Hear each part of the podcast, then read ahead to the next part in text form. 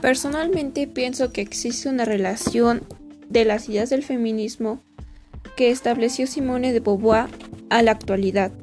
También estoy de acuerdo con las ideas que éstas están establecidas, ya que Simone luchó contra la opresión de las mujeres.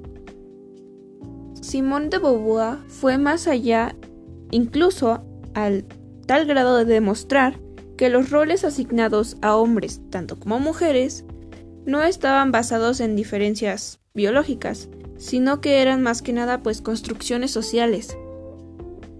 Y bueno, también estoy de acuerdo que es justo que se rompan aquellos tabúes y estereotipos que únicamente sirven como excusa para legitimizar la discriminación hacia la mujer por parte de la sociedad.